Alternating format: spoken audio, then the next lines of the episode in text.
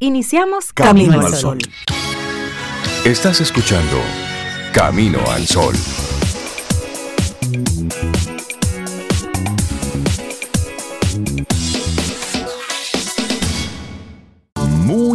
Buenos días, bienvenidos a Camino al Sol. ¿Es martes? ¿Es martes? Sí, es martes.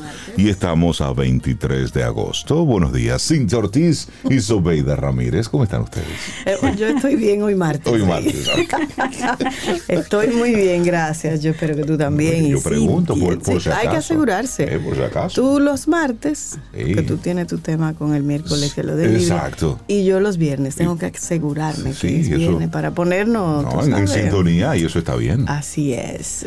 Yo suelo estar más, más eh, atinada con el día de la semana.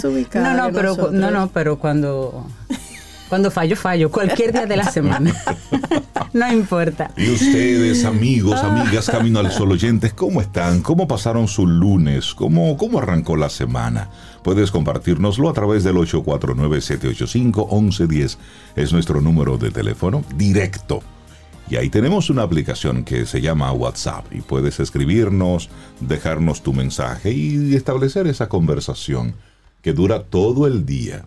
Porque esto arranca en camino al sol, pero dura todo el día. No, y arranca antes. Porque hay personas que se conectan cuando nosotros nos estamos levantando o minutos después que ya estamos en pie. Exacto. Desde las 5. Y nos envían las, fotografías de las grecas, de, cómo va la mañana. Así que eso lo agradecemos mucho. Ay, sí. Mira, y un mensajito tan lindo que encuentro ahora que lo enviaron a las 11 y 20 anoche. Yo estoy en un grupo donde hacemos lectura y varias travesuras más.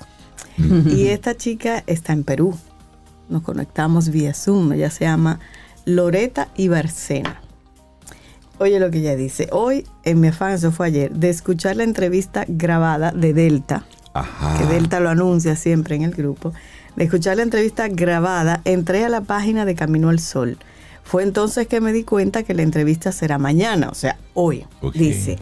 El caso es que me quedé escuchando varias de las conversaciones con los diferentes invitados y me gustó muchísimo. Encontré un espacio relajante, suave, tranquilo y me acompañó mientras terminaba un pedido por entregar. Qué bien. Qué bonito. Loreta y pues, desde Perú. Loreta, muchísimas gracias por compartirnos eso. De verdad que sí. Muchísimas gracias. Eso nos hace el día. Se hace con mucho, mucho cariño dominicano. Qué bueno, qué lindo. Y sí, y Delta viene hoy, así que escúchanos hoy otra vez. en vivo. Así es, en vivo y en directo. Y hoy hay una propuesta, la propuesta de nuestro tema del día de hoy.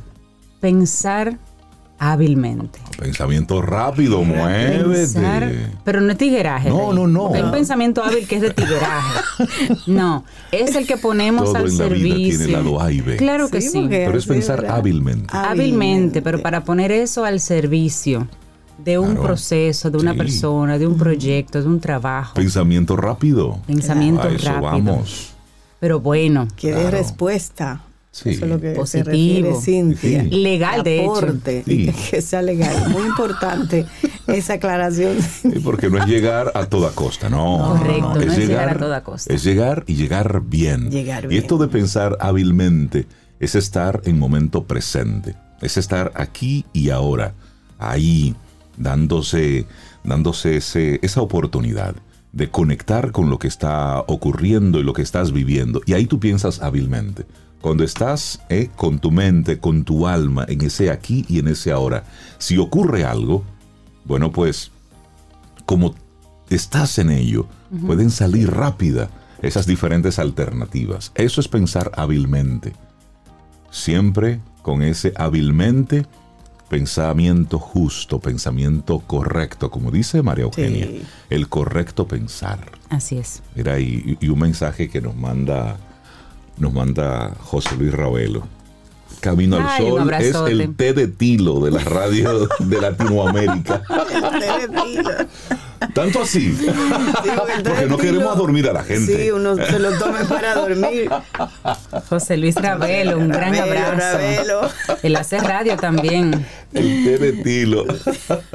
Mira, y mandarle un, un gran abrazo al ingeniero Gil que conversé con él, conversé con él un buen rato ayer. Me decía, el programa del viernes lo hicieron para mí, hablando sobre la paz, de conectar con personas que te den paz. Es más, por eso cambié yo de trabajo, buscando paz, buscando la tranquilidad. Así es que al ingeniero Gil, muchísimas gracias por conectar con, con Camino al Sol. Y un gran abrazo. Qué bueno. Mucha gente buena conectada con Camino. Mucha gente. Eso es lo que hace esta comunidad maravillosa. Qué bueno. Y hoy hay días internacionales que se celebran, se conmemoran. Por ejemplo, hoy es el Día del Internauta, es el aniversario de la World Wide Web, creada en los, en los laboratorios CERN. Pero hoy es el Día del Internauta, es decir, todos estamos conectados, todos, menos los hermanos mayores. ¿Cómo así? Los hermanos mayores. Ellos son más felices. ¿Tú eres hermano mayor? No, no, no. no. Los, hermanos, mayores. yo soy muy literal. No, ni tú. Recuerda que lo hemos hablado con Daniel, los hermanos mayores son esas personas ah. desconectadas del sistema y conectadas con la naturaleza. Ah. Exacto. Todos vinimos aquí, ¿verdad? En la cadena de, animales, todos vinimos aquí a la Tierra y nosotros con un poquito más de inteligencia para regirla, disque. Pero ahí nos separamos y los hermanos mayores siguieron con esa misión de conexión. Están metidos en la selva, están y nosotros, hermano mayor. alejados de la civilización y ellos nos dicen a nosotros, hermanos los hermanos menores. Los carpetos. Entonces, hoy es el día de la WWW. Sí, WWW, porque uno lo dice ya así. Hoy es el día del hashtag. Del hashtag. Hashtag. una funcionalidad. Sí, eso es muy reciente. Mm. Es una funcionalidad creada por un señor que se llama Chris Messina para resaltar y clasificar palabras o frases, anteponiendo el carácter de el signo de número, almohadilla, tiene varios nombres ese símbolo, pero ese símbolo para usarlo en todas las frases. Y ahí es que tú ves como hashtag positive radio, Hashtag, eh, porque puede me lo merezco. Ahí sale de todo, ahí sale de todo, pero el hashtag lo que quieres. Martes porque puedo. Martes para. bueno, y, hoy se celebra un día importante también. Más bien se conmemora. Se conmemora, exactamente, se conmemora esto, señores, pero la gente creativa y además, ¿por qué hacerlo fácil si difícil también se puede? Me refiero a que se están robando un carro a través de una escalera. Qué barbaridad.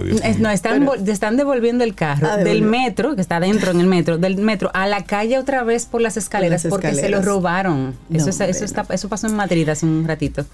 Un carro parqueado en la calle.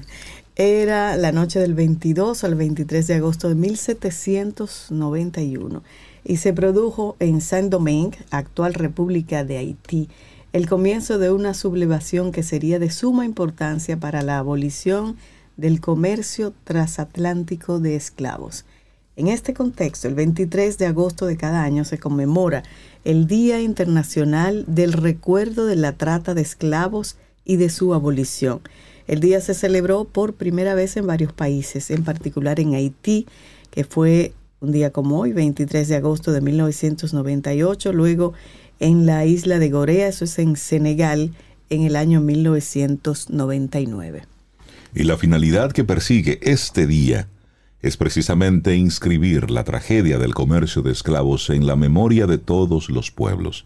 De conformidad con los objetivos del proyecto intercultural, las rutas de las personas esclavizadas ha de representar entonces la ocasión para efectuar una reflexión colectiva de las causas históricas, los métodos, las consecuencias de esta tragedia y para analizar las interacciones a las que ha dado lugar entre África, Europa, las Américas y el Caribe. Hoy es el Día Internacional del Recuerdo de la Trata de Esclavos y de su abolición, para que no olvidemos. Y cuando hablamos de esclavitud, millones de personas en todo el mundo viven en estado de esclavitud. Hoy, ahora, mientras usted se está tomando su cafecito y nosotros estamos hablando, hay personas privadas de su libertad, están en contra de su voluntad, trabajando para otros, trabajando obligados por otros. Y esto como una especie de, de comercio, que mucha gente sabe lo que está ocurriendo y ante la mirada indiferente de muchas autoridades no hacen nada. Y esto ocurrió, como muy bien decía Sobe, Y por eso este 23 de agosto se toma este día para hacer esa reflexión. 1791. Terrible. Hay un mensaje de Audrey Asolay, ella es la directora general de la UNESCO y para este día pues su mensaje es es hora de abolir la explotación humana de una vez por todas y de reconocer la dignidad igual e incondicional de todos y cada uno de los individuos. Recordemos hoy a las víctimas y a los defensores de la libertad del pasado para que inspiren a las generaciones futuras a construir sociedades justas. Eso es. Y con ese pensamiento, así arrancamos nuestro programa Camino al Sol por este martes. Estamos a 23 de agosto, te recuerdo que puedes conectar con nuestra página web caminoalsol.do. Ahí estamos en vivo y luego quedan ahí todos los contenidos, las conversaciones, las dividimos, las editamos para que puedas escucharlas por tema y o por colaborador. Y siempre, bueno, pues a través de estación 97.7 FM. Tomémonos un café.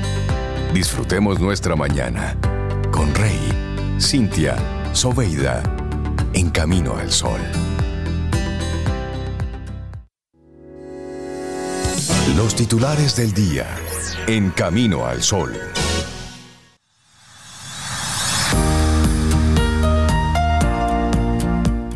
Pero antes una frase que es un interesantísimo consejo. Ponga a grabar ahí para que usted guarde este, este consejo. Es de William Arthur Ward. Oye, Rey, Sobe. Antes de hablar, escucha. Antes de escribir, piensa. Antes de gastar, gana. Antes de invertir, investiga. Antes de criticar, espera. Antes de orar, perdona. Antes de abandonar, inténtalo antes de retirarte, ahorra. Ya ahí está todo. Camino al Sol termina por el día de hoy. un poco contundente. Un poco contundente. No, eso es para la vida. Real, Yo hasta aquí dejaría el programa. Ya podemos irnos a... Bueno, pues ¿les parece si por lo menos compartimos algunos de los titulares? Sí, algunos, por favor. Hemos hecho una curaduría, ¿eh? De verdad. Hemos hecho eh, un ejercicio. Pero arrancamos con, con el plano local. El presidente Luis Abinader emitió el decreto 481-22 que designa a Joel Adrián Santos como ministro de la presidencia.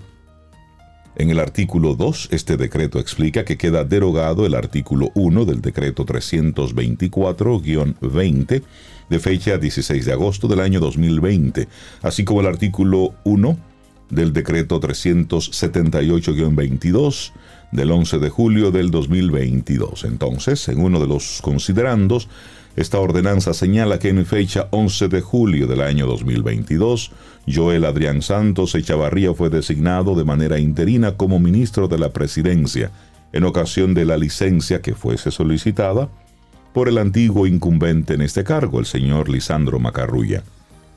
Santos Echavarría había sido designado de forma interina en sustitución de Macarrulla, luego de que éste tomara una licencia tras el escándalo de corrupción del caso Medusa, en el que está involucrado su hijo, Lisandro José Macarrulla Martínez. Este nuevo ministro es economista, egresado magna cum laude de la Pontificia Universidad Católica Madre y Maestra, posee una MBA en negocios internacionales de la American Graduate School of International Management en Arizona, que obtuvo como becario Fulbright. Participó en la elaboración del plan del gobierno del PRM junto con el equipo de trabajo y coordinó el levantamiento nacional de las necesidades del sector turístico en campaña de Luis Abinader, o más bien en compañía de Luis Abinader, de cara a las elecciones.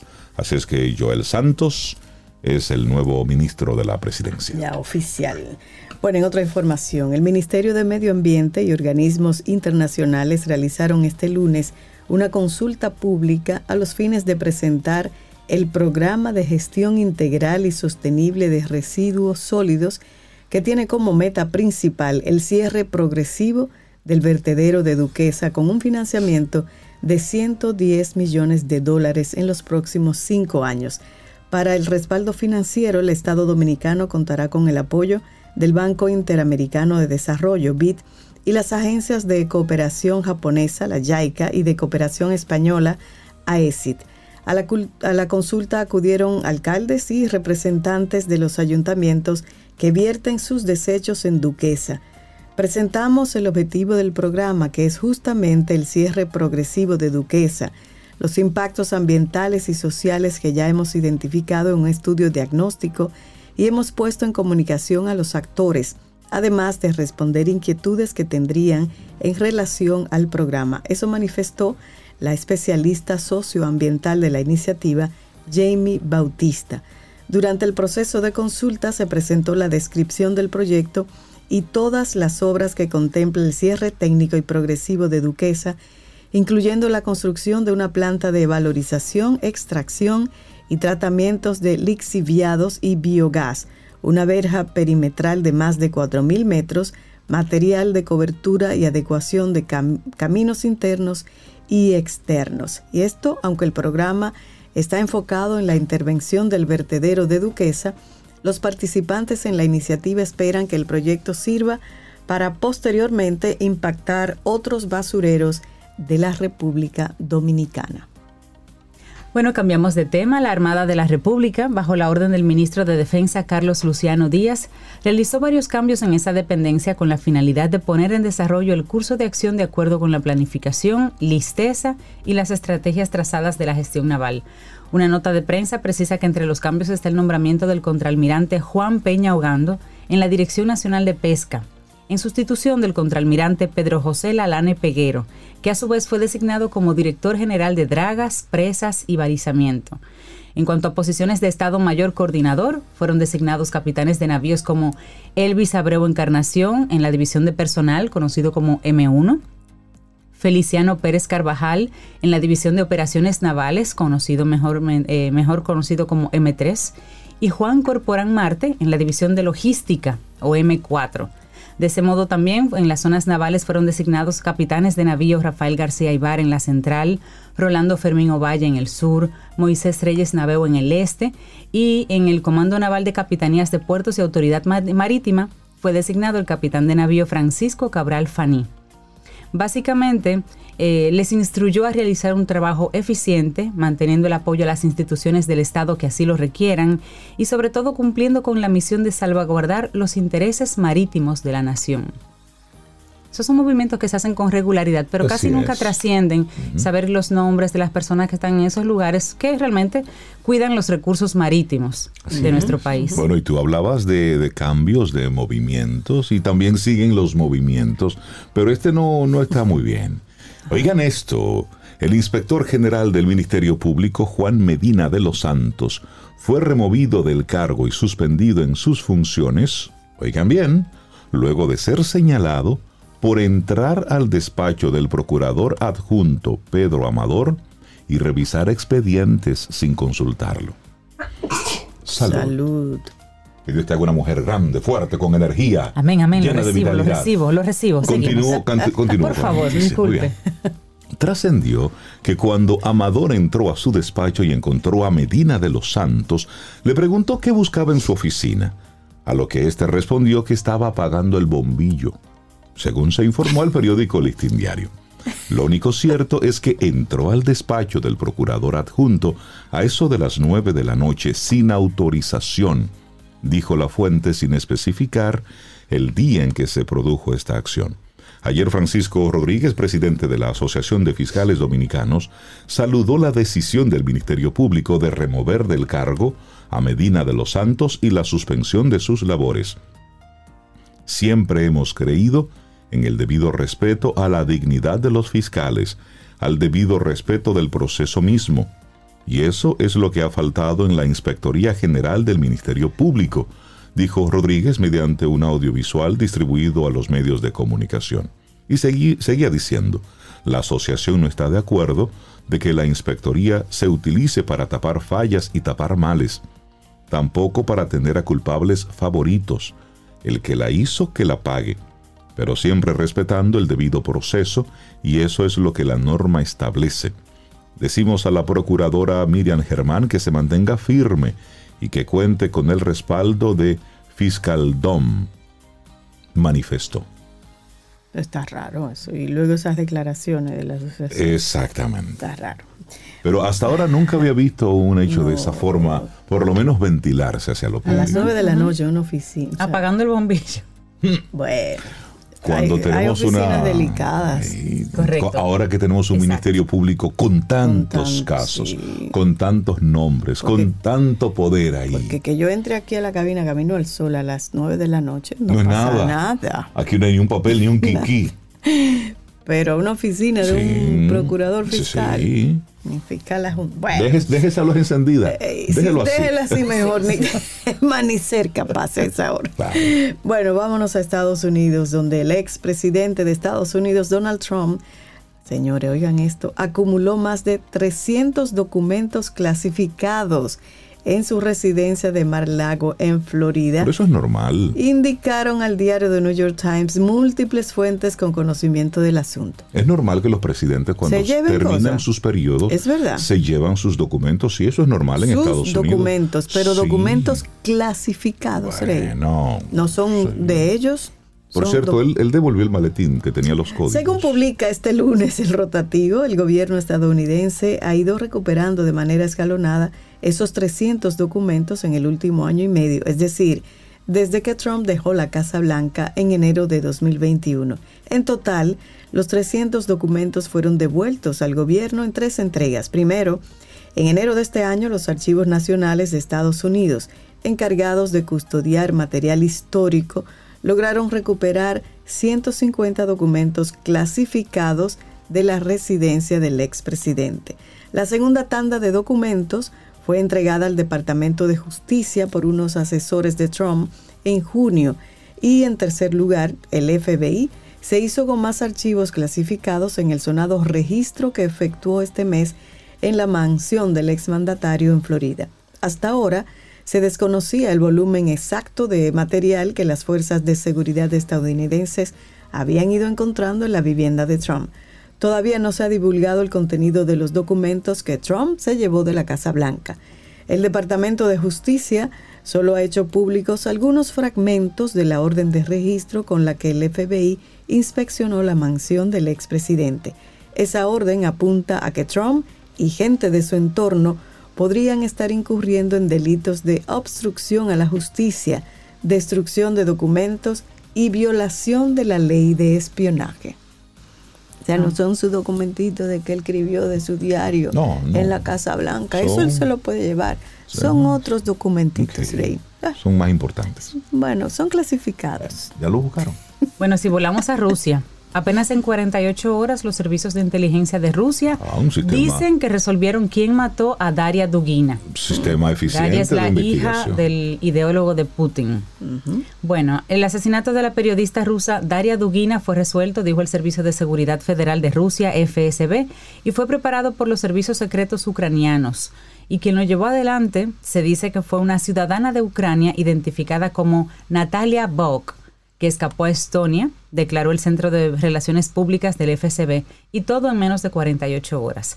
Según cuenta la agencia rusa TASS, como resultado de medidas de investigación urgentes, el Servicio de Seguridad Federal ha resuelto el asesinato de la periodista rusa Daria Dugina, nacida en 1992.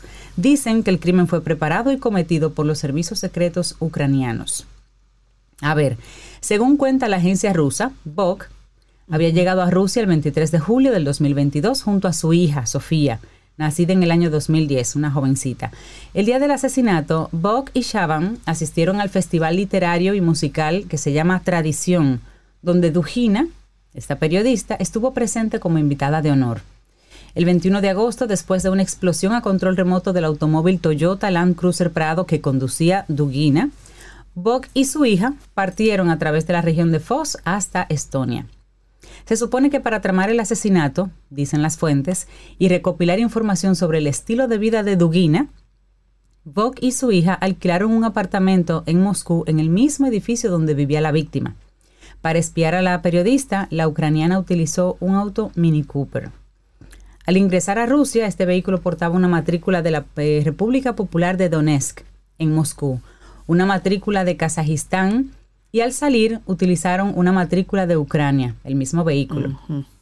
En el momento de la explosión, Daria Dugina circulaba cerca de la localidad de Bolshe a unos 40 kilómetros de Moscú, según las investigaciones, y bueno, murió en el acto, con la explosión. El padre, así rápidamente lo mencionamos, Alexander Dugin, intelectual y escritor ultranacionalista, teórico del neo, neo-eurasianismo, Euroasia, ¿recuerdan? Neo-eurasianismo, una alianza entre Europa y Asia liderada por Rusia y está sujeto desde el año 2014 tras la anexión rusa de Crimea a sanciones de la Unión Europea. En los últimos años, Ucrania prohibió varios de sus libros, en particular uno que se llama Ucrania, mi guerra, diario geopolítico, y otro libro que se llama Revancha Euroasiática de Rusia. Dugin fue apodado por algunos medios como el cerebro de Putin y es a menudo presentado como muy cercano al presidente ruso, pero muchos observadores relativizaron su influencia en el Kremlin. Putin por lo pronto dijo que eso es un vil crimen, la muerte de la hija de este ideólogo, y apoya la ofensiva en Ucrania. Bueno, de hecho, Estados Unidos está alertando a todos los ciudadanos norteamericanos que están en Ucrania que salgan, que se vayan de ahí. Está, está emitiendo una serie de alertas. Sí, porque se va a recrudecer aparentemente la guerra. Qué cosa. Así es. Y cerramos ya este bloque de, de informaciones con algo que dice la Sociedad de Psiquiatría, que considera preocupante el alza de actos violentos. Dice, Feminicidios, homicidios, suicidios, porte ilegal de armas son algunos de los temas que en días recientes han acaparado los titulares de la prensa local. Para el presidente de la Sociedad Dominicana de Psiquiatría, el señor Julio Chestaro, estos hechos sangrientos no son algo nuevo, sino que cuando pasa algo de alguien que se conoce, entramos en un estado de pánico pero aquí se están matando gente todos los días, dice él. Solo basta ver con los reportes de los últimos 10 años.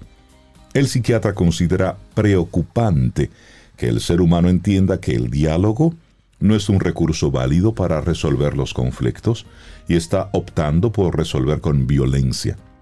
También influye la viralización de las noticias, que hace que más personas se enteren de los sucesos. ¿Eso es cierto? Claro andan muchas personas con problemas en las calles.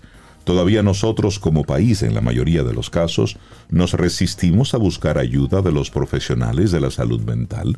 ¿Es cierto? Uh cita que las personas se están dejando arropar por los problemas económicos, sentimentales, laborales, y ese nivel de estrés le puede llevar a reaccionar de una forma donde quizás se incita más fácil a la violencia que en otras circunstancias. Lo más prudente, y esta es la recomendación del especialista, es tragarnos nuestro orgullo, aun creyendo que tenemos la razón, porque querer razonar con la otra persona en ese momento probablemente genere una escalonada de agresividad, entonces hay que tratar de alejarse. Igualmente, pide ver el ambiente donde creció la persona catalogada como violenta y tratar de entender las razones de su accionar. Estas son algunas informaciones que, que va compartiendo el presidente de la Sociedad de Psiquiatría, pero como país debemos ponerle un alto a esto. Y este es un alto que como sociedad podemos ponerlo desde el accionar individual. Ante una actitud agresiva, Hágase, hágase a un lado. Sí, sí, sí. hágase a un lado. Pase por tonto, pase por cobarde. Sí, sí, Y diga sí, sí, tienes la razón y te vas. Se va. Y, si no se devuelva. No, no, no, no, te vas, te vas. Y, ¿eh? Y si hay amistades cerca, llévense. Llévense. Porque uno también como amigo que anda con alguien que se ve en una situación delicada, uno también puede forzar. O sea, mira, Rey, camina, vámonos. Claro, es eso. ya. Hacer ese, ese acto de responsabilidad y de cuidadanía, que ahí es donde debemos entrar. Estos son algunos de los titulares que te compartimos aquí en Camino al Sol. La mañana sigue avanzando. Y súper, dice Rita Muñoz que cree que lo del tilo es, entre tantas cosas, porque tranquiliza. Eso. Deberíamos cambiar entonces, beber no, no, no. todos los días. No, exacto, ah, eso decía José Luis, sí, sí, Rey, para dormir no, para relajarnos. Para tranquilizar. Para relajar. A beber no, hay una cerveza de tilo. Debería existir. Porque esa se bebería. Sí, y así medio calmamos un poco al pueblo. Y una invitación que te hacen, Rey. Sí. Que por favor hagas las paces con tu pasado y con el buki. Te acompaña Reinaldo Infante. Contigo, Cintia Ortiz. Escuchas a Sobeida Ramírez. Camino al Sol. Laboratorio Patria Rivas presenta En Camino al Sol, la reflexión del día.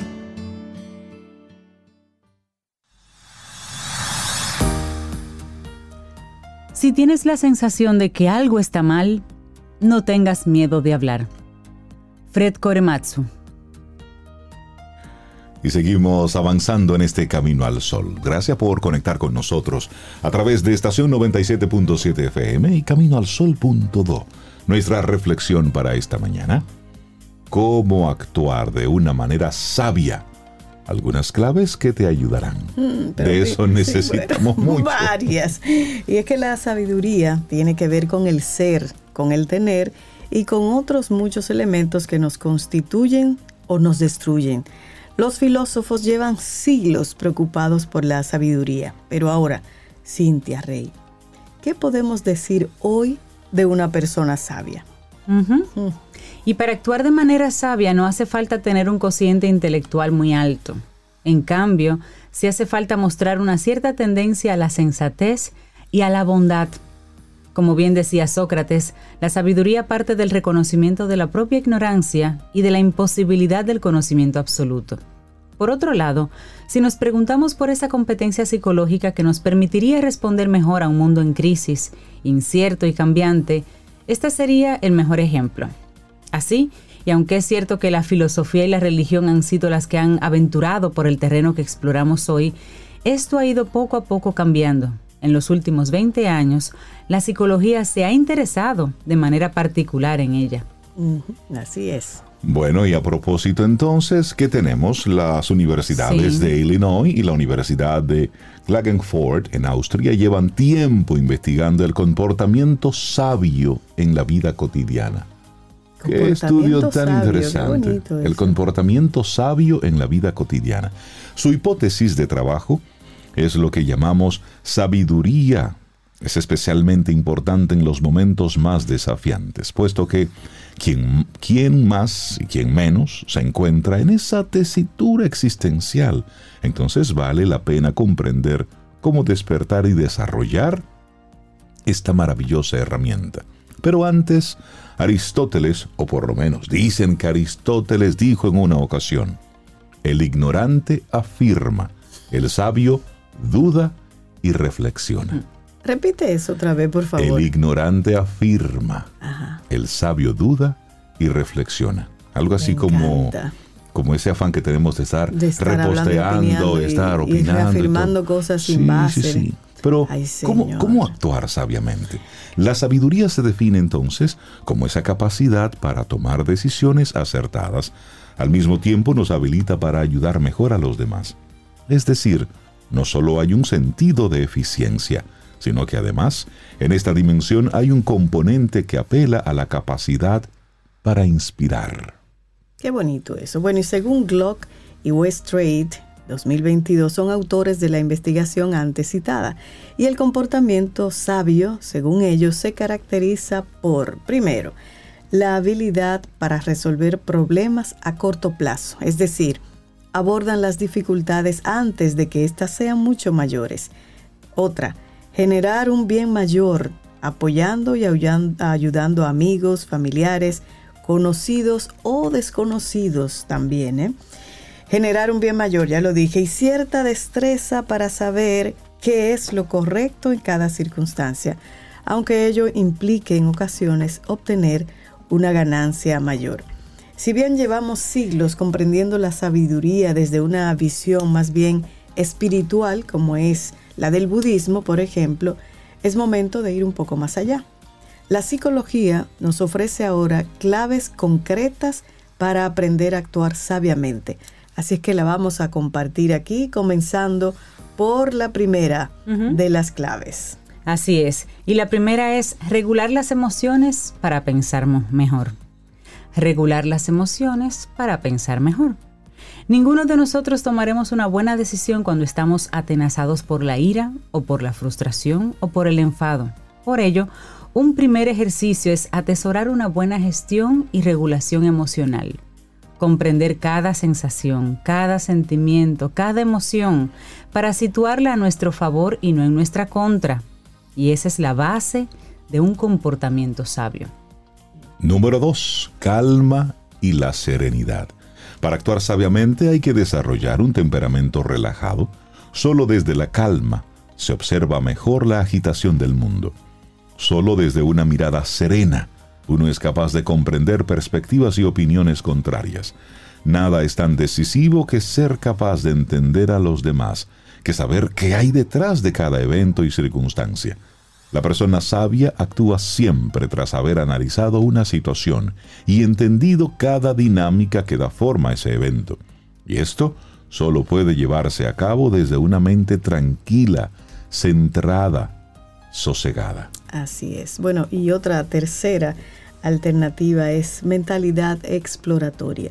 Todo desafío tiene más de una salida y por lo general, aquellos que actúan de manera sabia son amantes del conocimiento y disponen de una mente que adora aprender y explorar nuevas opciones.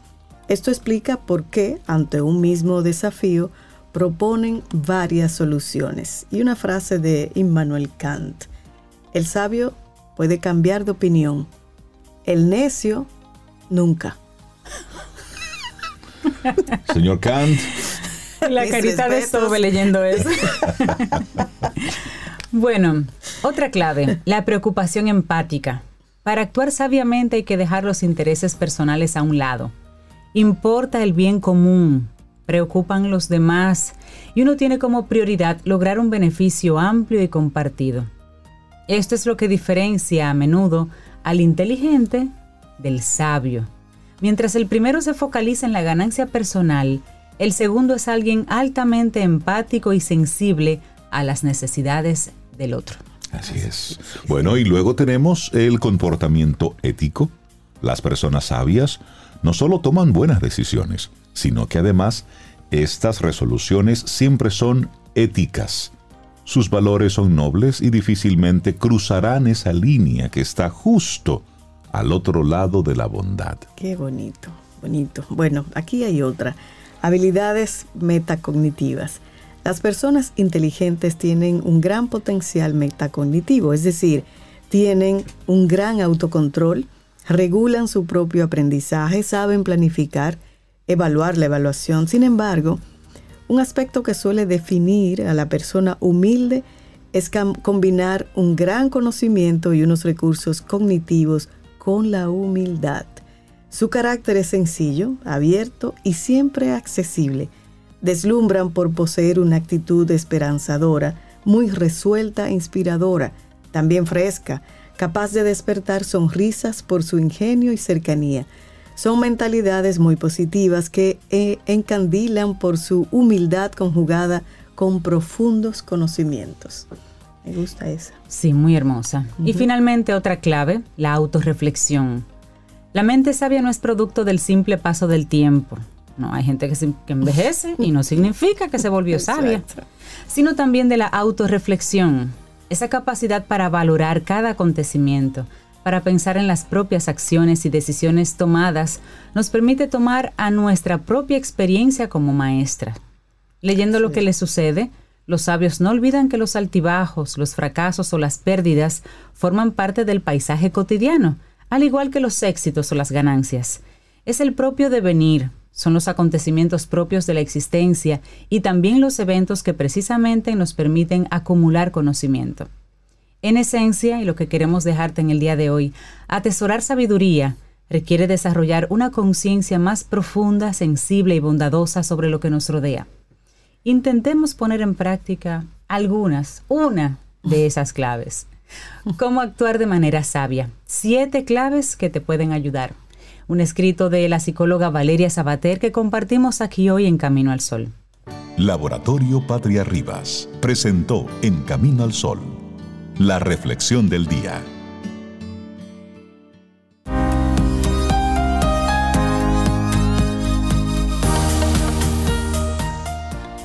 Elijo elegir algunas palabras cada día. Sí, pocas palabras que puedan tener impacto. Ernest Agiman. Seguimos avanzando en este Camino al Sol y momento de ponernos bien juiciositos aquí en Camino al Sol para darle los buenos días y la bienvenida a la escritora, educadora, presidenta de la Fundación Crisálida, nuestra buena amiga Delta Eusebio. Delta, buen día, ¿cómo estás? Buen día, yo estoy muy contenta, estoy muy bien, estoy viva. Ay, pero se te nota así, mira, ya anda muy linda hoy, muy alegre siempre, Delta. Bienvenida. Siempre radiante, así como ella, ella tiene una cara tan fresca. Sí, tan fresca. Sí, la verdad, señores, que levantarse y respirar eh, es un regalo. ya es un regalo. Sí, sí. Sí, poca gente lo ve, Delta, eso, pero es así. Levantarse ya y respirar es un regalo. Es un regalo. Hoy me duele un hombro, pero es un regalo. Estamos vivos. Algo estabas haciendo que te duele el hombro. Y si no me duele el hombro porque estoy muerta, a los muertos no le duele nada. y, que vengan los dolores. Y hoy es tan fresca. Hay que estar frescos, señores, como el libro que traemos hoy aquí, tan frescas las nuevas mujeres del siglo XXI. Es un libro de una psicóloga, escritora y profesora universitaria española que se llama Ana Freixas. Ella se ha dedicado a investigar sobre el proceso de envejecimiento de las mujeres, la autopercepción de la edad, que es muy importante, autopercepción. O sea, ¿Por qué te detienes en esa expresión? Sí. sí, porque fíjate, eh, si yo hubiese eh, nacido en Finlandia, mi vejez tendría mucho mayor seguridad. Pero yo no nací en Finlandia, yo nací aquí en República Dominicana. Entonces, yo tengo que trabajar y generar una autopercepción de cómo voy avanzando en edad y prepararme para la República Dominicana. Exacto. si por cualquier circunstancia me voy a vivir a Finlandia, fabuloso. Pero mientras tanto tengo un aquí, una hora y una realidad. Entonces, vamos a sacarle el mejor partido posible a lo que nos ha tocado. Aquí hace menos frío que en Finlandia, por lo cual los artríticos viven mejor aquí. Las playas tienen agua, agua cálida. ¿Verdad que si usted coge una voladora, si no tiene carro, y llega a su playa? Eso. Claro. 40 minutos. ¿Ya? Entonces, ser mujer y ser anciana. Eh, eso usted o se muere o, se hace anciano. Entonces la propuesta es seguir viviendo la vida con intensidad, con curiosidad. Es lo mejor que nos puede ocurrir. Seguir celebrando, hacer de la celebración una fortaleza. Que cada ser humano, que cada mujer cuando cumpla 50 años, lo celebre como un hito, como la obtención de un doctorado, eh, como la maternidad, como el emparejamiento, una fiesta porque es un umbral. Y no hay patrones para vivir ese tiempo, porque el mundo ha cambiado mucho. La esperanza de vida, señores, es ya una familia de cuatro generaciones normal. Tener bisnietos ya es normal en esta época. Es, es cierto. Entonces, es paradójico porque es un mundo de mujeres ancianas que niega la ancianidad. Tenemos que resolver eso. Entonces, por ejemplo, el New York Times decía que de 50 a 60 es la preparación para la ancianidad, porque nadie envejece de repente. El ir observando los indicadores. De los 60 a los 70 es la entrada formal. Y es negociar con los cambios que está entregando la vida, tanto físicos como emocionales, laborales, en fin. Es empezar a vivir el diseño deseado o el, o el que te proponen tus hijos y la sociedad y los 80 hasta que se decida, es hacernos constantemente la pregunta, ¿tengo derecho al disfrute y a la libertad? Eso es importante. Y observar muy bien la eterna juventud que nos vende la sociedad. Todas queremos ser ancianas como Jane Fonda. Óyeme, el cuerpo de Jane Fonda no tiene arrugas. No, y si las tiene, le quedan súper bien. No, no tiene, no tiene. a, lo, a lo mejor son las cremas que ella ha podido comprar. O, como Cher. O como Cher. Cher también. ¿Verdad? Pero eh, esa no es la realidad, esa no es. Entonces, la palabra vejez, eh, ¿a qué nos lleva? A exclusión, a inseguridad, a fealdad, a temor. Y no es así. Sea, cada edad tiene su belleza. Entonces, hacer las paces con, con la imagen propia y con la imagen que quiere vendernos la sociedad. Esa medicina antiedad que existe es absurda, demanda cantidad de dinero, de trabajo, de tiempo. Nos venden una cantidad de suplementos que no, no, no vamos a envejecer nunca. O sea, la propuesta es esa anciana norteamericana, alta, delgada, con ese pelo blanco, brilloso, jugando tenis, comiendo frutas. Sí, ese, ese idealismo.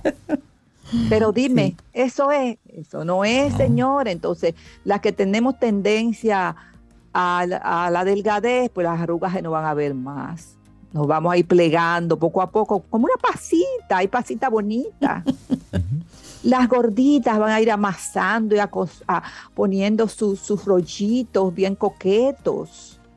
Entonces, des el permiso de ser, de vivir, quítese esos tacones, suelte.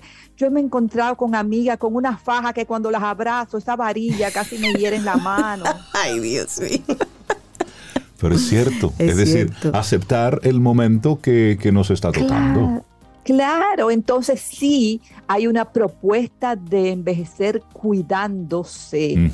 Claro. Usted tiene que hacer un equilibrio con el ejercicio. Usted no se puede sentar a comer papitas fritas de fundita, ni a beber Coca-Cola ni cerveza, porque yo no le garantizo una vejez cómoda ni una larga vida con esa dieta cuando toca, toca. Y estás hablando para las mujeres en esta ocasión, pero igual aplica a los hombres. Igualito.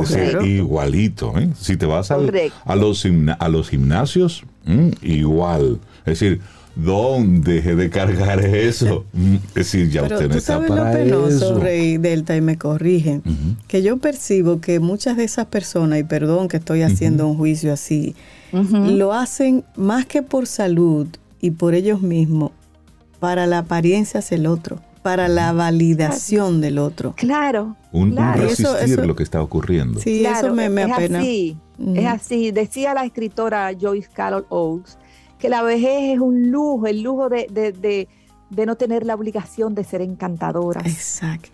Y entonces tú dices una cosa, Reinaldo, sí, aplica a los hombres, pero la vejez de los hombres y de las mujeres es muy distinta. Sí, sí. Físicamente, es igual físicamente, pero es percibida por la sociedad de manera distinta. Sí, y hay un Ese tema, hombre con un tema cultural. No siempre de él. generalmente. pero generalmente así la mujer con cana, ya, mira esa viejita de él. Esa vieja cochina, ¿cómo se ve esa cara? que no se tiñase, señora. Qué descuidada. exacto. Sí. Entonces, eh, hay, la vejez tiene muchas ventajas. Lo, es como tú la enfoques Entiendo que si tienes dinero es más fácil. El dinero no da la felicidad, acerca. Pero usted se busca la vuelta. Si no tiene para, un, para viajar, pues usted prende la televisión y ve esa hay, hay, un, hay un chiste, hay un chiste de eso, Que, no es bueno, por supuesto, no lo vamos a decir aquí, pero hay una diferencia, hay una diferencia entre, entre un viejito con dinero y uno que no. Es decir, claro. hay una diferencia ahí. Y entre una viejita también. Entre la abuela, sí, Estamos hablando de viejitos, viejitas, con La calidad de vida a la que tienen acceso. claro, pero vamos, vamos a tratar de ser unas viejas eh, encantadoras y maravillosas para nosotras mismas y para quienes nos rodean. Y para eso tenemos que desarrollar y retomar, porque existe en todas nosotras, esa capacidad de, intimidad y de conexión que tenemos las mujeres. Valorar los vínculos afectivos, aprender a decir que no, porque hay muchas mujeres que llegadas a una edad entregan su vida a los hijos y a los nietos. Sí, se quedan ahí. Los nietos son maravillosos. Yo amo a Marco y disfruto con él, pero él tiene su espacio y yo el mío. tengo, este es el momento de darme tiempo. Cuando yo trabajaba a los 30 años y tenía que producir para esos muchachos, yo no tenía tiempo para mí misma. Sí. Entonces, ahora es el momento. Entonces hay que actualizarse, señores. Ah, porque yo, los libros están muy caros. A mí me gusta leer. Pues lea virtual, virtual. Sí. Por favor. Es mejor, puedes poner las letras más grandes. Sí. Y yo prefiero leer en papel. Pero los libros siempre han sido caros, por lo menos aquí, hace 30 años y ahora. Sí, sí, sí. Entonces el libro virtual es más barato. Ahora hay libros de consulta de trabajo que uno los compra en papel, pero los otros no. Ay, entonces ahora es, o sea, hay que actualizarse, hay que sacarle partido a lo nuevo. Claro. La virtualidad es fantástico. Ahora yo puedo hablar, yo almorcé con mi amiga Marisa, que vive en Finlandia precisamente. Ella cenó, claro, por la diferencia, y yo almorcé porque estábamos celebrando un proyecto que ella había terminado. O sea, lo hicimos por Zoom. Reconectar. Válido, claro. Claro, entonces esas cosas es acercarse a los jóvenes porque a veces nos quedamos en el discurso, aquí no hay valores, la juventud de ahora no tiene valores. Tú has escuchado esa música, esos reggaetones. Señora, hay reggaetones con una letra muy agradable. Entonces, óyeme, tú tienes que, revisar el fenómeno, el fenómeno de Yankee. Daddy Yankee ha sido un hito. Un muchacho que, que, ha apoyado a cantidad de artistas jóvenes. Un muchacho, digo, tiene 52 años, creo que tiene Yankee. Entonces es revisar qué se está haciendo, mantenernos fuertes, activas. Y una cosa, revisar los fantasmas. El fantasma del Alzheimer le han dado un boom que anda detrás de cada una de nosotras. Y yo le digo una cosa, si a mí se me olvidara la mitad de lo que se le olvida a mi hija, yo hubiese ido por mí misma a una institución para que me cuiden. Es, cierto. hablando de tu hija, yo quiero compartir algo. Delta es una mujer eh, así fresca que hace senderismo. O sea, Delta se, se encarama en sitio y se tira de sitio que yo no me tiro. Entonces, para que ustedes conozcan a la hija de Delta y la diferencia, ¿verdad? Están proponiendo hacer un senderismo que en agosto no se ha hecho. Oigan lo que dice la hija de Delta, y perdón, pero Gabriela, pero podemos hacer un picnic en el mirador. Por ustedes le doy la vuelta al parqueo de las palomas de la privada. es el senderismo de la hija de Delta. Hay que hacer proyectos, señores. Miren, yo tengo tres grupos, formo parte de tres grupos. El grupo de senderismo, el grupo de entregar y recibir, que nos apoyamos, es un grupo de mujeres que nos apoyamos y nos damos unas a otras oportunidades de crecer, entregando lo que cada una sabe y, e invitando amigos que saben cosas y pueden aportarnos y un grupo de meditación y además yo trabajo. Entonces, esa es la idea, que no nos echemos a dormir, el sistema no nos ayuda, pues vamos a ayudarnos nosotras. Claro. Sí, claro. Porque hay un, hay, un, hay un contraste, Delta, en todo lo que tú estás diciendo. Por un lado, hay personas que, hay mujeres que simplemente se abandonaron, es decir, llegaron a un punto y dijeron ya, a partir de aquí lo que me queda es abuelear es decir, cuidar a los nietos, pero por otro lado hay un grupo que dice, no, no, no, todavía esto no termina, esto no se Yo termina. cuido a mis nietos, pero espérense, que vengo ahora. Exactamente, pero por otro lado hay otro grupo de personas, y ahí entran hombres y mujeres, que se resisten al paso de los años.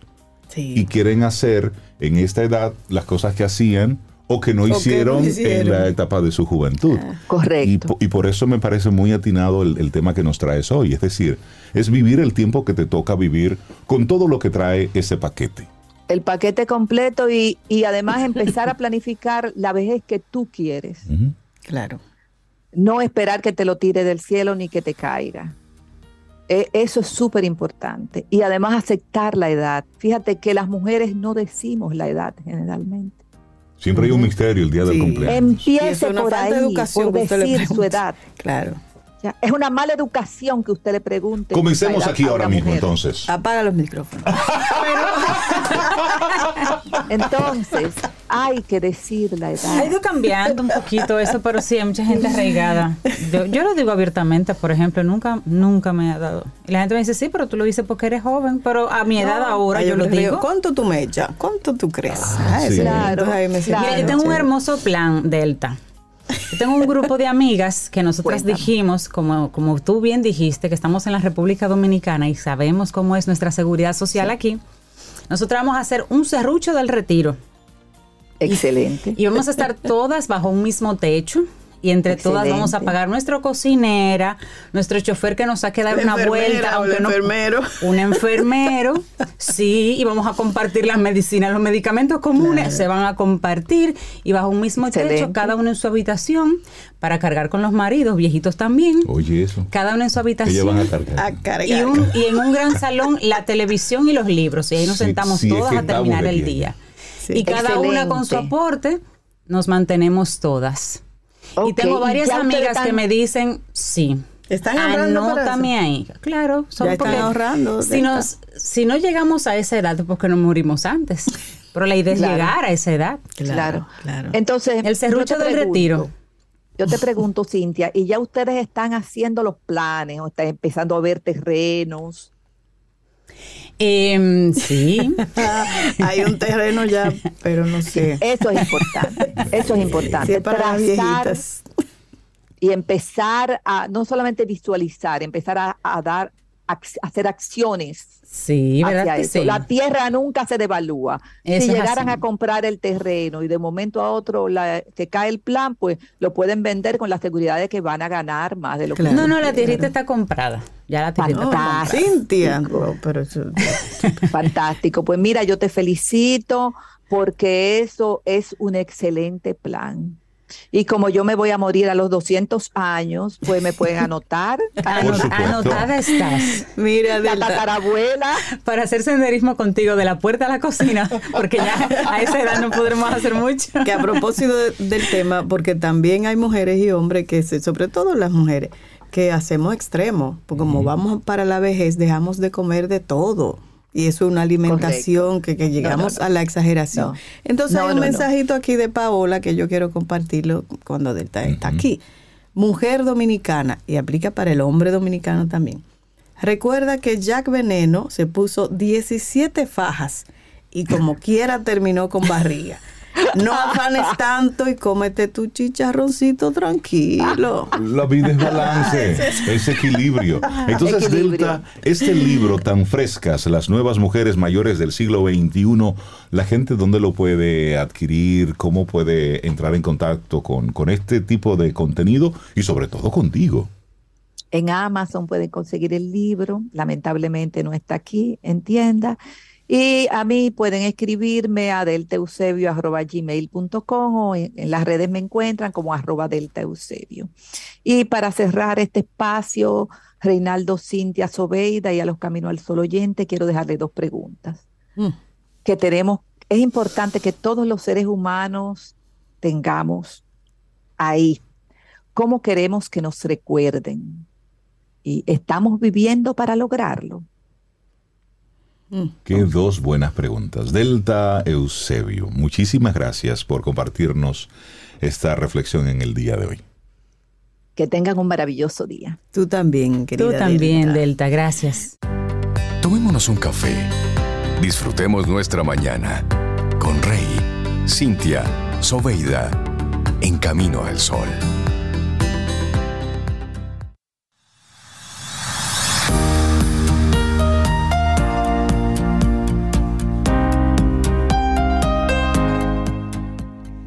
¿Sabías que el proceso de aprendizaje del ser humano es algo que se debe tener durante toda la vida?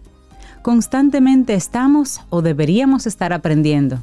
El aprendizaje nos proporciona un crecimiento intelectual, cultural y resulta fundamental para crecer como personas. Aquí en Camino al Sol siempre tenemos segmentos para crecer, pero hay uno en particular que hemos creado con nuestros amigos de Seguro Sura República Dominicana que se llama Quien Pregunta Aprende con Escuela Sura, donde conversamos con nuestros amigos para hablar y tener aquí temas interesantes, actuales, sobre riesgos, tendencias y que podamos compartir juntos.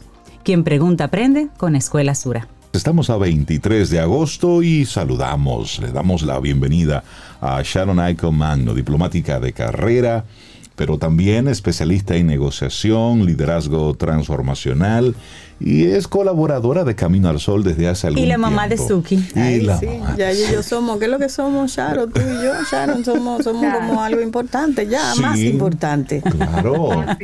Porque ella tiene a una, de tus nietas.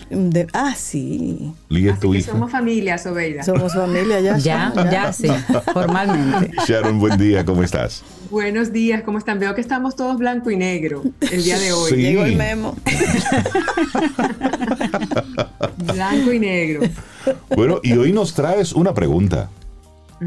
¿Cuál es el impacto de los prejuicios, los estereotipos y los sesgos inconscientes en el bienestar organizacional? Oh. Uy.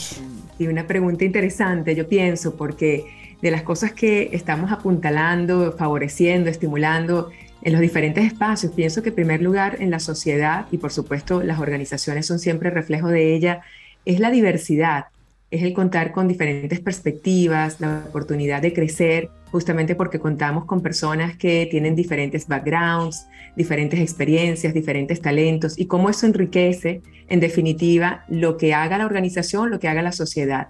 Estamos en unos tiempos bien interesantes, pienso, en términos de cambio y sobre todo de apertura y, y de observar con mucha conciencia lo importante que es abrirnos a la diversidad. Para nosotros es muy fácil y automático sentirnos cómodos con los iguales, con los afines, con los que se parecen a nosotros.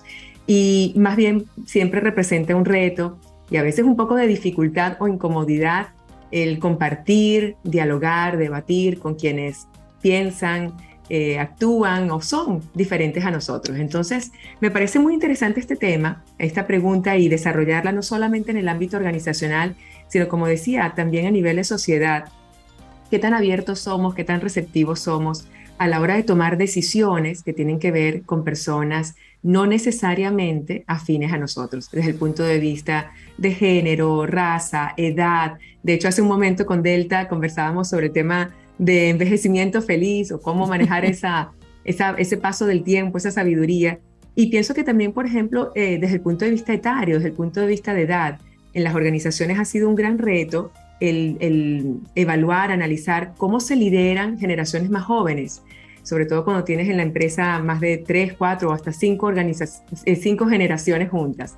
Entonces, este tema de diversidad eh, a mí me resulta muy interesante, sobre todo bajo la luz de lo que se llama en Estados Unidos tiene un nombre, en, América Latina y particularmente en República Dominicana no lo vemos con tanta frecuencia, pero es lo llamada prácticas DEI, diversidad, equidad e inclusión. Y de hecho en Estados Unidos están formando parte incluso de códigos laborales y de estrategias desde el punto de vista de bienestar y productividad organizacional. Entonces este tema de diversidad, equidad e inclusión, por el momento todavía no lo vemos tan exhaustivo, tan severo desde el punto de vista legal en América Latina. Sin embargo, vemos sí la importancia que tienen las organizaciones. Entonces, bueno, quería un poco desmenuzar este tema eh, en qué consisten los sesgos, cómo actúan en las organizaciones, en los decisores, en los líderes, en los reclutadores de nuevos talentos, en los procesos de capacitación y desarrollo. También a veces ascendemos, le damos oportunidades a quienes creemos eh, van a desarrollar su potencial y no necesariamente lo estamos haciendo, estamos tomando las decisiones con el criterio que se requiere.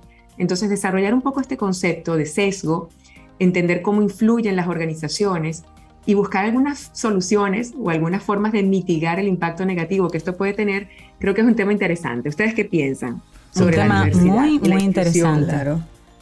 Nos gusta mucho. Y cuando hablamos, y decías algo sumamente importante en este preámbulo, cuando todos somos, entre comillas, iguales, es decir, tenemos pensamientos más o menos iguales, cuando nos gustan más o menos las mismas cosas, cuando conversamos más o menos sobre los mismos las temas. Mismas creencias. Hay las mismas creencias, hay pocos puntos de fricción. Entonces, y eso hace que todo vaya bien. Entonces, ahí es muy fácil practicar la tolerancia. Claro. Ahí es muy fácil practicar el respeto. Se esperaría que esas personas sí tengan la comunicación asertiva instalada de manera que en los puntos donde hay conflictos puedan hablarlos, porque si no va a ser trabajar con las mismas personas replicadas, digamos, como si fueran copias de una misma persona. Mientras que si se llevan bien y tienen todos esos puntos en común, pienso que si logran sí expresar correctamente, asertivamente sus diferencias, pueden crecer como grupo. Entonces, ¿cómo dentro de las organizaciones, Sharon, precisamente comenzamos a practicar esto? Que no sea algo en un papel, que diga nosotros aceptamos y somos diversos, sino que en la praxis, en la práctica, eso realmente sea una realidad. Sí, qué, importante los comentarios de Cintia, justamente de comunicación y de gestión emocional, que pienso que ambos van siempre atados, ¿no? La comunicación siempre va alineada a la manera en que pensamos. Y los pensamientos justamente tienen mucho que ver con, los sesgos. Los sesgos o los atajos mentales también a veces se les llama estereotipos, prejuicios, hay diferentes formas de denominarlos. Básicamente lo, que consisten es que hacemos asociaciones rápidas, inmediatas, para tomar una decisión basadas en la experiencia anterior. Por ejemplo, yo he tomado un té, ese té me gusta, entonces automáticamente asocio la marca, el color, con que es una experiencia positiva. Entonces, eh, las decisiones futuras se van a empezar a basar en esa asociación rápida, automática e inconsciente. Entonces, un elemento importante que hay que siempre decir al hablar de los sesgos es que también hay que desmitificarlos porque no son tampoco tan malos. los sesgos existen y son naturales justamente para ayudarnos en el proceso de toma de decisión rápida y efectiva. Lo que ocurre es que normalmente están vinculados a experiencias pasadas y también a emociones que pueden ser negativas. Por ejemplo, pueden estar asociadas al temor, pueden estar asociadas a las necesidades emocionales como el reconocimiento, inclusión. Eh, estas necesidades emocionales son las que desatan inmediatamente una respuesta en nosotros y es inconsciente. Entonces, ¿por qué es importante tomarlo en cuenta? A pesar de que es inconsciente, en que muchas veces nos hace tomar decisiones no acertadas, porque como están basadas en experiencias pasadas que no necesariamente son las que reflejan la realidad o que quizás están atadas a las emociones negativas que acabo de mencionar, puede que la decisión que tomemos no sea buena.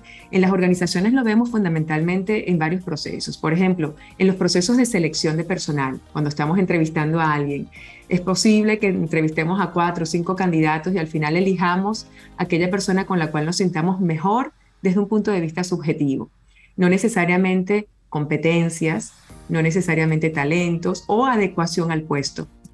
Entonces es muy interesante ver esto, cómo funciona a nivel de selección, pero también en los procesos de inducción, en los procesos de nuevo ingreso, cuando entra alguien, se imaginan, alguien que entra nuevo siempre está asustado, ¿no? Es incorporarse a un grupo, eh, eh, lograr ser aceptado. Y ese proceso, parece mentira, ha sido bien interesante estudiarlo. Eh, una de las cosas que más dolor genera y no tanto físico, pero emocional y bastante profundo, es el no pertenecer, el ser excluido, el ser rechazado. Está prácticamente configurada en nuestra forma de pensar eh, como seres humanos que nuestra supervivencia depende de formar parte de un grupo, no ser parte de un colectivo. Entonces, cuando yo me incorporo a una organización, cuando me incorporo a un equipo y hay algunas personas que quizás de manera consciente o inconsciente me rechazan, me tratan mal, ese sentido de exclusión que se puede generar eh, hace mucho dolor a la persona que lo sufre. Y no puede esa persona conscientemente decir, no me voy a sentir excluido. Es que cuando eres excluido ya, ya automáticamente se genera el dolor, no puedes tú evitar sentirlo. Entonces los procesos de inducción de nuevos ingresos, los procesos de capacitación, los procesos en los cuales elegimos a los candidatos para asumir una nueva posición en el futuro, todos estos procesos siempre tienen que ver con decisiones, decisiones de líderes que están allí justamente para apuntalar lo, lo, que se supone es efectivo. Y no siempre esas decisiones son las correctas y las efectivas. Por otro lado, también lo vemos en servicio al cliente.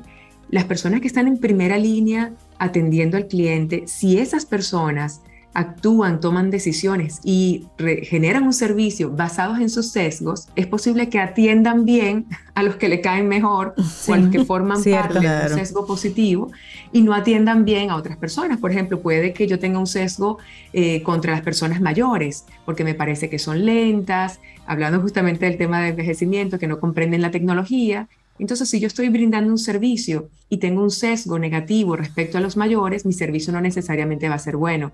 Igualmente me puede pasar con los niños o con los hombres o las mujeres o las personas de cierta raza o de cierta cultura o de cierta religión.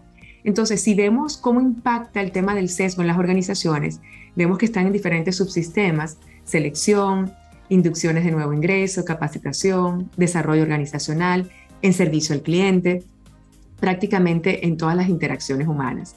Ahora, ¿es posible, es la pregunta que nos hacemos, ¿es posible estar conscientes de nuestros sesgos cuando les llamamos sesgos inconscientes? Bueno, la respuesta es que no.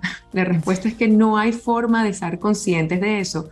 Por eso cuando decimos que la solución es eh, ponerlo en la pared, como decía Rey, ¿no? Colocar, bueno, ahora todos comprometidos con la diversidad y con la apertura, no, no funciona. Entonces, la forma fundamental de atacar los sesgos es, primero, cuestionando nuestras decisiones. Súper importante cuestionar la decisión que tomamos, sobre todo cuando es automática. ¿no? Me cae bien Rey. Bueno, qué bueno que te cae bien Rey. Pero ¿para qué lo quieres? ¿Para la radio o para arreglar el vehículo como mecánico. Entonces, obviamente que la decisión de, tomar a Rey para arreglar el, vehículo depende de sus habilidades mecánicas, no tanto de que me caiga bien. No, no, no, pero él te puede referir a alguien. Personas, sugiere buenas personas, eso sí. No sé, Rey, qué tan bueno seas allí. Pero en todo caso, el tema está que muchas veces tomamos estas decisiones así, automáticas, rápidas, y no, y no las cuestionamos. Entonces, primera cosa es cuestionarla justificar nuestra, nuestra decisión o argumentarla y sobre todo contrastarla. Las decisiones colectivas son las más valiosas. Por ejemplo, en la organización, cuando hablamos de bienestar y productividad, el tomar decisiones de forma colectiva nos puede ayudar a mitigar el impacto negativo del sesgo. Por ejemplo, vamos a seleccionar una persona nueva para el equipo y no solamente soy yo la que participa en el proceso de entrevistas y de revisión de currículums, sino que somos varias personas, ¿no? En función de los criterios que hemos establecido para la posición. Eso nos ayuda a minimizar ese impacto, sobre todo si quienes participan en esa decisión colectiva son personas con diferentes backgrounds. Imagínense que hay una persona de 20 años, una persona de 40, una persona de 50, eh, diferentes sexos, diferentes eh, talentos. Entonces, cuando tienes personas de diferentes backgrounds, eso ayuda a crear condiciones favorables para mitigar el sesgo. Entonces, de las cosas que nosotros podemos recomendar, porque son procesos complejos, desinstalar unas culturas basadas en sesgo en las organizaciones es muy complejo, muy retador. Sí que es posible, hay muchos casos de éxito y nosotros hemos participado como escuela en procesos de consultoría y capacitación en los que observamos cómo se generan cambios en estos hábitos automáticos, pero es un proceso muy, muy complejo. Y lo primero que tenemos que aquí decir es que tenemos que ser conscientes de que existen estos sesgos, incluso en nuestras decisiones diarias, dónde compramos, qué hacemos en el día a día, a quiénes favorecemos y a quiénes ayudamos, qué lecturas hacemos. Todo está basado fundamentalmente en nuestra experiencia pasada y los paradigmas que vamos creando para guiar nuestra decisión presente. Entonces, si, si nosotros en la medida que podemos, eh, no tanto por un tema de, de, hacer lentos los procesos de toma de decisión, porque tampoco queremos eso, pero sí en la medida que la decisión requiera cierta envergadura, o sea, muy, muy importante, en esa medida creo que es importante cuestionarlo, analizarlo y preguntarle a otras personas también qué piensan al respecto. Eso nos puede ayudar a que en las organizaciones generemos primero el sentido de inclusión, estas prácticas que les llaman DEI nos apuntan justamente que el beneficio de la diversidad es mayor creatividad, mayor innovación, mayores posibilidades también de que ese debate interno nos ayude a entender mejor las expectativas de los clientes y de los mercados que están cambiando tanto. Sí, claro. No somos diversos, sino que siempre digamos que el equipo es similar, ¿no? Bastante afín, sesgo de afinidad o sesgo de confirmación. Cuando tenemos esa afinidad es posible que dejemos de conectar y entender lo que el mercado, nuestra audiencia, nuestros clientes necesiten de nosotros.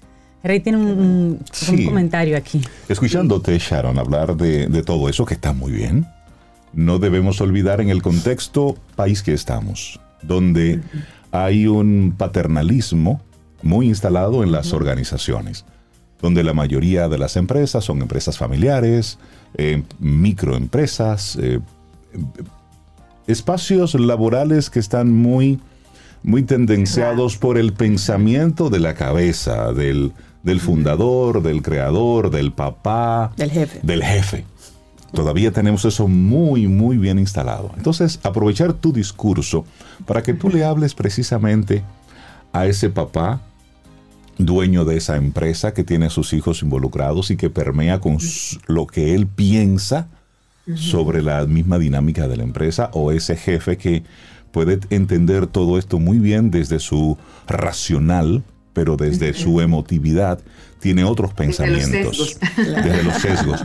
Y ponerlo ahí al lado en un país donde si ya tú tienes 35 años, ya tú eres viejo para cualquier posición, porque hasta te lo ponen ahí. Todavía encuentras en el periódico buena presencia y de 35 hacia abajo. Sí. ¿Mm? es decir, son, son varios elementos que de una forma u otra, culturalmente, obstaculizan el proceso, donde nosotros podemos exhibir muy linda una chica con el pelo afro en una valla, sin embargo, cuando vas a esa misma empresa, todas las chicas tienen el pelo alisado. Es decir, se ve muy bien para la publicidad, la diversidad, pero en la práctica, no tenemos nada que ver. ¿Qué le dirías tú? Qué importante que lo comentes, eh, Rey. Pienso que en la medida que también las sociedades son poco diversas, ¿no? En términos de, de, multiculturalidad, en términos de religión, en términos de cultura, en términos de prácticas, pues se hace mucho más complejo evadir el sesgo, porque estamos acostumbrados a una realidad, esa realidad es la que impacta o configura el sesgo natural, lo que es normal, lo que es correcto. Y de hecho, eh, sin duda, lo que comentas respecto al cabello, respecto a la presencia, respecto a lo que se espera, por ejemplo, de las mujeres, hay automáticamente unos sesgos en la sociedad y sobre todo en decisores y a nivel de organización que son los que influyen en la toma de decisión de quiénes van a ocupar posiciones. Me parece súper importante, por ejemplo, el caso de cómo manejamos el tema de la presencia física el tema de ser mujer o ser hombre, el tema de edad. Eh, y más allá, bueno, quizás no nos metemos mucho allí, pero también el tema incluso de fe o de la religión que profeses. Eh, qué importante es esto porque cuesta mucho, Rey, en las organizaciones paternalistas, como lo mencionas, en las empresas pequeñas, en las familiares, romper estos paradigmas. Pienso que hay varios elementos que podemos decir para ayudar a quienes están allí, quizás en esos contextos, es que, primero, a quienes estamos sirviendo. Se supone que como empresa tenemos una misión, estamos creando algún producto, algún servicio para servir a la sociedad. ¿Quiénes compran nuestros productos? ¿Cómo piensan? Entonces, probablemente en el caso de las empresas paternalistas, el fundador hace muchos años, o la fundadora, también puede ser una mujer, es, son personas que quizás entendían el mercado de una manera, pero hoy en día quienes están tomando la decisión de compra son personas que no necesariamente se comportan como se comportaban sus clientes en su época. Entonces es importante el que su, su eh, esquema de liderazgo, su organización refleje diferentes formas de pensar, tanto las de él, es decir, gente afín a esa persona, a ese fundador, pero también personas de otras generaciones y de otros aspectos culturales también interesantes. ¿Por qué? Porque entonces el proceso de diseño, y creación de ese producto o servicio va a estar siempre alineado con las necesidades cambiantes del entorno. Si tú no haces ese cambio, sino que mantienes una línea permanente en términos de equipo, en términos de líderes, asociadas a la manera en que piensa esa primera persona que fundó el negocio, no necesariamente estamos asegurando, garantizando supervivencia.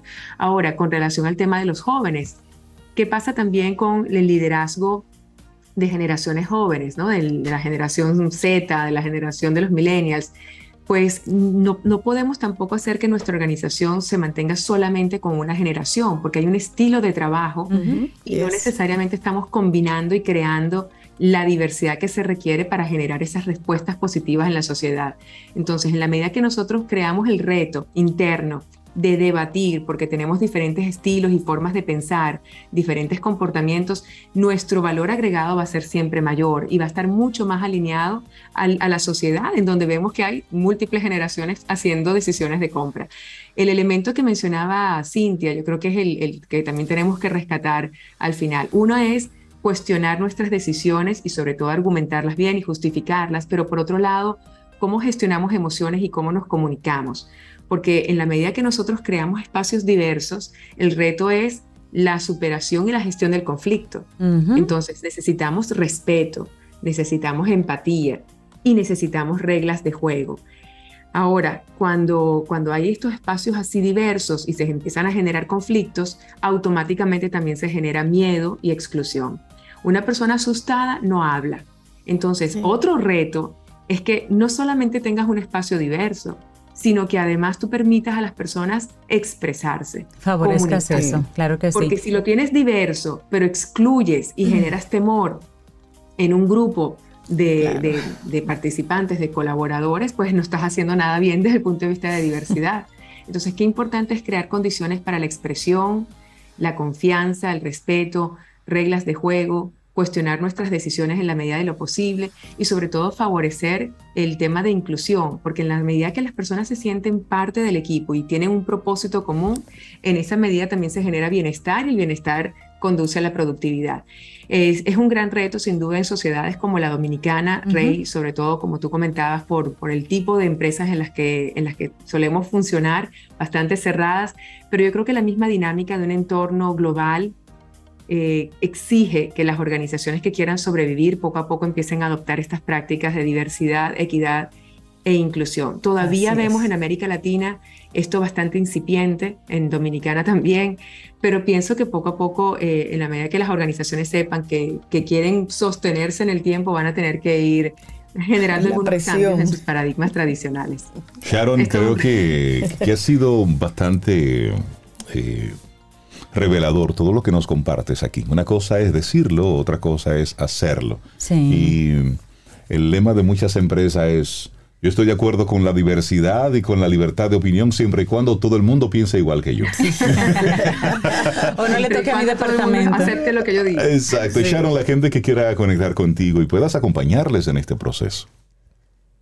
Bueno, estamos a sus órdenes en la Escuela Europea de Gerencia, estamos en redes sociales como EE Gerencia y estamos allí para servirles en estos procesos de inclusión, diversidad y manejo y gestión de sesgos inconscientes. Justamente esta noche, Rey, para quienes nos escuchan y tengan interés en abordarlo desde el punto de vista de los procesos de selección, tenemos esta noche un, webinar dedicado especialmente a cómo minimizar y mitigar estos sesgos en los procesos de reclutamiento y selección de nuevos talentos.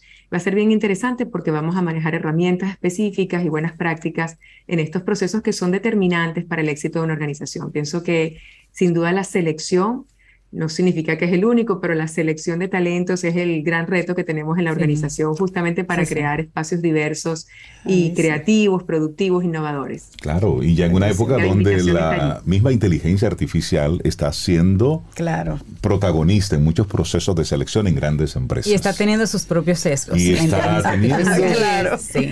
los sesgos es que la alimenta un ser humano. ¿Cómo conectan contigo para este webinar esta noche? Para el webinar esta noche pueden escribirnos a egerencia arroba, em, no, perdón, para, por las redes sociales es muy fácil comunicarse con nosotros, okay. gerencia pero también por correo es info arroba egerencia.eu de Europa. Lo podemos compartir también por las notas de Camino al Sol para todos nuestros Camino al Sol oyentes que nos siguen. Bienvenidos esta noche a este webinar y bueno, encantada de servirles y estar con ustedes hoy feliz día y sobre todo mucha conciencia con sus sesgos inconscientes. Sí, sí, sí. sí. Sharon, Gracias, que tengas Sharon. excelente día. Gracias, Sharon. Un beso. Feliz día. Igual. Ten un buen día, un buen despertar. Hola. Esto es Camino al Sol. Camino al Sol.